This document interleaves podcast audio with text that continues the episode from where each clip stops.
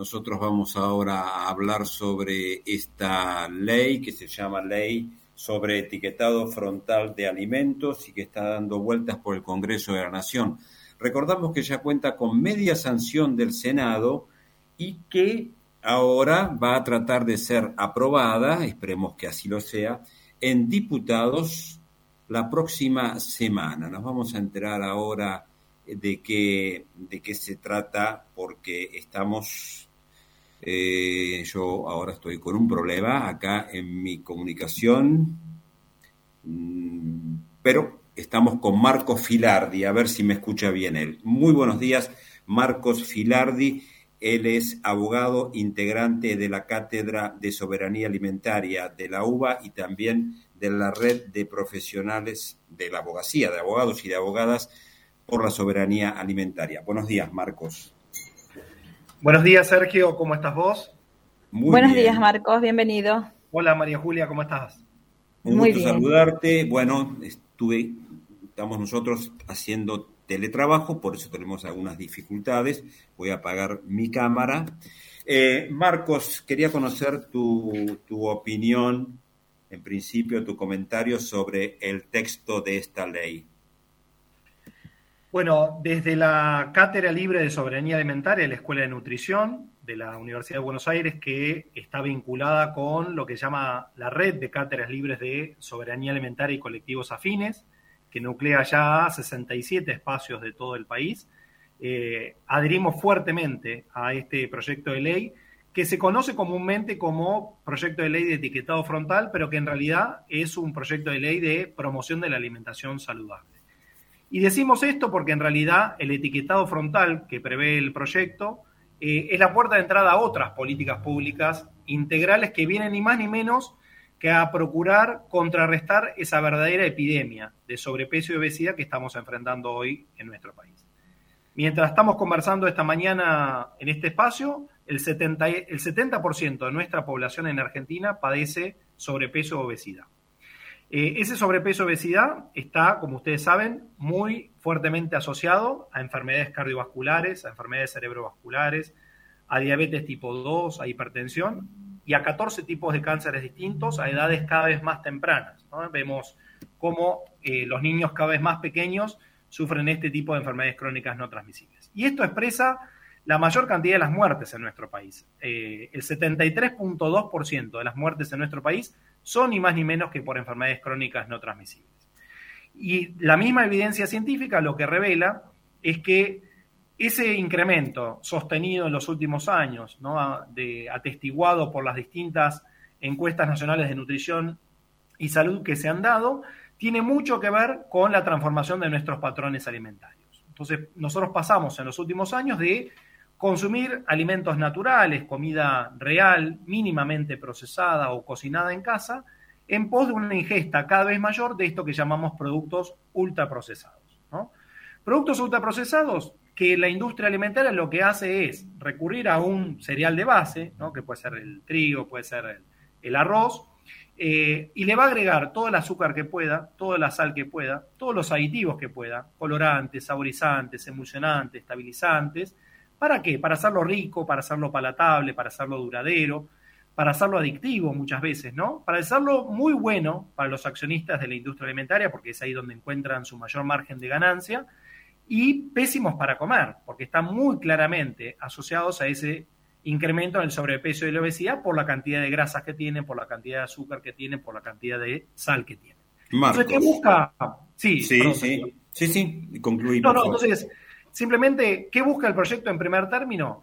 Que los productos comestibles, procesados, que tengan un exceso en determinados nutrientes críticos, que en este caso son azúcar, sodio, grasas saturadas y grasas totales y calorías, y además una leyenda especial de advertencia de la presencia de edulcorantes y de cafeína, tengan un octógono negro con bordes blancos en la cara frontal del paquete, por, eso se habla de etiquetado frontal, es decir, que no esté en la parte de atrás como está hoy, sino que esté en la cara frontal del paquete, que nos advierta de manera muy rápida, muy sencilla, muy ágil, la presencia de ese exceso en ese nutriente crítico. Entonces, un octógono negro que dice exceso en azúcar, ¿Crees exceso en sodio. Bien, ahí, ahí, quiero detenerme un momentito eh, en esto del octógono negro, Em, tu expectativa con respecto a la sanción de la ley, eso por un lado quiero preguntarte con respecto a la sanción el próximo martes, si consideras que ya está el número de, apoyos oficialistas y de la oposición para conseguir la, la aprobación, eso por un lado. Y, y, esto que mencionas del octógono justamente era una de las principales objeciones de algunos sectores de la industria porque lo calificaban de disuasivo. Bueno, en realidad eh, voy primero por la, primera pregunta que me hace eh, Sergio. Eh, efectivamente se llega al tratamiento en la Cámara de Diputados de la Nación, al recinto el martes 26, el martes que viene, después de, como vos bien señalaste en tu introducción, una media sanción casi por unanimidad, 64 votos contra 3 en el Senado de la Nación, y se llega con un dictamen de mayoría con muchas firmas de todos los bloques distintos. ¿no? Esto realmente transversaliza a todos los bloques. Y hay una campaña que estamos activando hace mucho tiempo que se llama Activar el Congreso, que cualquier oyente le puede recurrir, se llama activalcongreso.org, y ahí podemos ver hoy cuál es la situación actual de eh, cómo va a votar cada diputada, cada diputado. Los números que manejamos es que si efectivamente se destrababa el quórum para el tratamiento, cosa que se logró para que haya sesión la semana que viene, los números en principio nos darían que estaría por ser aprobada sin modificaciones, tal como vino en revisión por parte del Senado, en primer término. Pero tenemos que hacer la mayor presión pública posible, porque los lobbies, por supuesto, en contra del proyecto de ley están a sus anchas y son muy fuertes y han sido muy fuertes. ¿De, quiénes, de, quiénes, por ejemplo?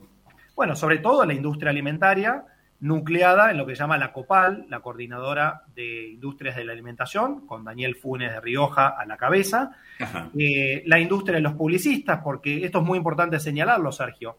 El etiquetado frontal decía que es la puerta de entrada a otras políticas, pero el mismo proyecto contempla que si un objeto comestible es alcanzado por un sello, no puede entrar en la escuela, justamente para preservar a la escuela como un entorno educativo saludable. Es decir, no puede entrar en el comedor escolar, no puede entrar en la cantina escolar, no puede ser objeto de publicidad dentro de la escuela, ¿no? En segundo lugar, no puede ser objeto de publicidad dirigida a niños, niñas y adolescentes. Es decir, no puede haber, por ejemplo, gratificaciones a los niños cuando hay un producto con un, sello. Por ejemplo, un lobby muy fuerte que ha existido tanto en el Senado como en diputados es el huevo Kinder. Porque el huevo Kinder, ¿qué es centralmente? Una golosina con alta cantidad de grasa, con alta cantidad de azúcar, que tiene un juguete como recompensa al niño.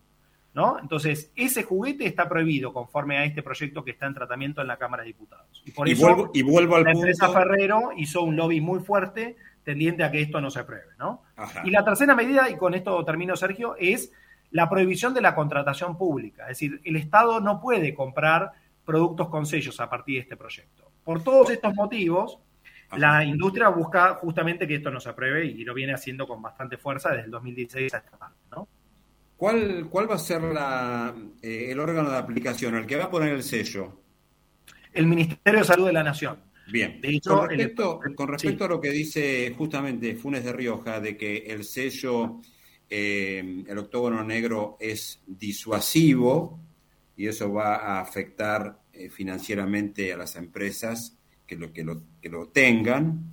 Em, ¿Vos crees que puede este comentario de, la industria modificar y, que, se, que no vaya el sello del octógono y que se recurra a otra cosa? Bueno, eh, parte del lobby estuvo apuntando a eso, no tanto en Senado como en diputados, a cambiar primero el, tipo de etiquetado. Lo importante es que hay que señalar es que este etiquetado no es casual, sino que es fruto de una labor de evidencia científica global y en Argentina, porque durante mucho tiempo la industria alimentaria decía, bueno, hay evidencia en otros países de la efectividad de este sistema de advertencia frontal específico, pero no hay evidencia local. ¿Y qué hizo el gobierno nacional anterior, eh? a través del Ministerio de Salud? Producir justamente esa evidencia local. ¿Qué revela esa evidencia, tanto internacional como local? Que este es el sistema más efectivo. Es decir, si Argentina avanza en esta ley, tendríamos una legislación de vanguardia a nivel mundial recogiendo los mejores estándares internacionales. Al día de hoy, lo que revelan las estadísticas es que solo el 13% de nuestra población entiende el etiquetado que tenemos. Solo el 13%.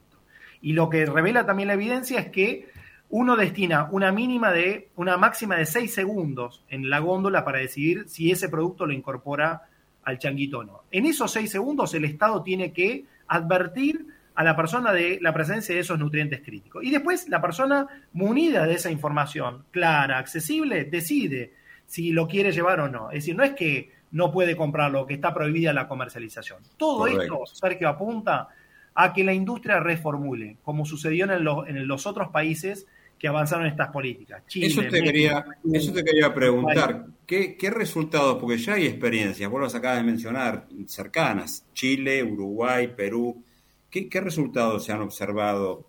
Bueno, en, Chile, por ejemplo, la política ha sido, ha sido muy efectiva porque han, por un lado, han reducido los niveles de sobrepeso y obesidad, que es justamente el objetivo final de, la ley, han mejorado la información, ¿no? Otro de los objetivos de la ley, ni más ni menos garantizar el derecho al acceso a la información sobre eso que nos llevamos a la boca, ¿no? Las, las últimas encuestas en Chile revelan que hoy hasta los niños y las niñas entienden muy claramente ese etiquetado, ¿no? Entonces, saben muy claramente que si tiene un sello, bueno, hay un, problema. Y cuantos más sellos tiene, peor, ¿no?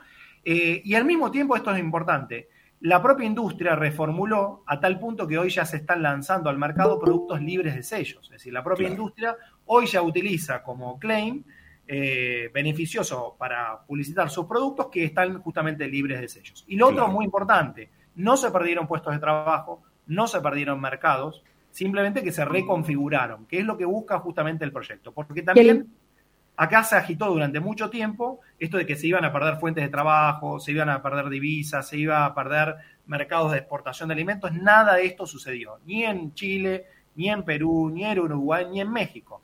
¿Y el impacto en la salud, Marcos?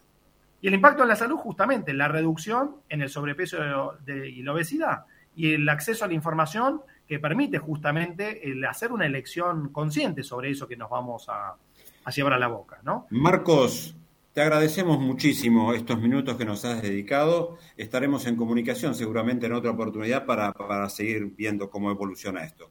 Al contrario, muchas gracias a ustedes por la comunicación. Un abrazo, muchas gracias. Igualmente.